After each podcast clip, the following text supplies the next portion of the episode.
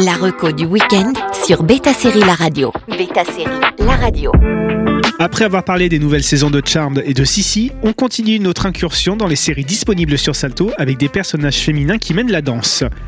Pensé comme une anthologie, Why Woman Kill de Mark Cherry a deux saisons très différentes à son actif. Actuellement, une troisième est en cours de production. Dans la première, trois lignes temporelles cohabitent avec comme personnage central la maison de ces trois familles différentes. Au générique, pas moins que Jennifer Goodwin, Lissy Liu ou Kirby Howell Baptiste. Et dans la saison 2, on retrouvera Lana Paria, Alison Tolman et Nick Frost. À chaque fois, un casting de tête familière dans la télévision pour le plus grand plaisir des spectateurs. Des couleurs pop, des costumes plus délirants les uns que les autres, des punchlines à en faire paillir les habitants de Wisteria Lane. On retrouve dans Why Woman Kill tous les ingrédients qui font le succès de Mark Sherry. Des femmes fortes qui cachent des secrets, aux personnages plus naïfs qui trouvent de nouvelles inspirations, s'y ajoute une bonne part de mystère comme fil rouge au cours des saisons, et Why Woman Kill devient une excellente série digne héritière de Desperate Housewives. Le tout saupoudré d'un humour grinçant.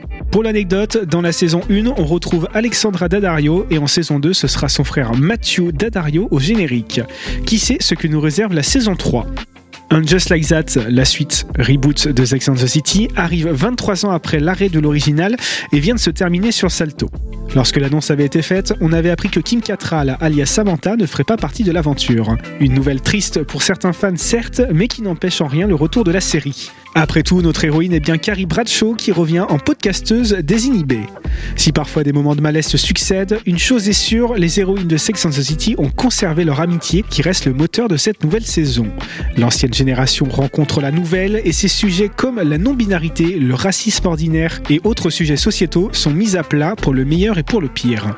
Ces cinquantenaires, face à leur peur de vieillir et surtout le sentiment d'être obsolètes, ont des réactions différentes, de la compréhension à la tentative d'intégration. Ce qui est sûr, malgré toutes les critiques soulevées, la fibre nostalgique qui a fait qu'on a aimé Sex and the City est toujours là, et Just Like That sait qu'elle a quelque chose à raconter même si elle perd parfois le spectateur.